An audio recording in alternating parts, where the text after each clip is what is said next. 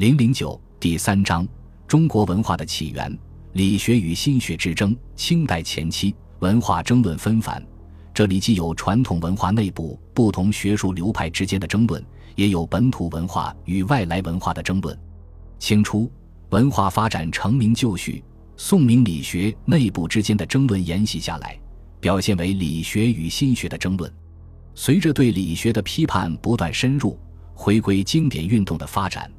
经学考据学逐渐兴起，引发了汉学与宋学的争论。另外，伴随明清之际，西方传教士纷纷来华，传播西方文化，这是中西文化首次相互碰撞，因此又引起中学和西学之争。清初的理学与心学之争发生在康熙年间，可以分庭内、馆内的论争。庭内是指康熙帝与崔卫林关于理学真伪的争论，馆内是指因明史馆拟立《道学传》而引发的关于阳明学是非的争论。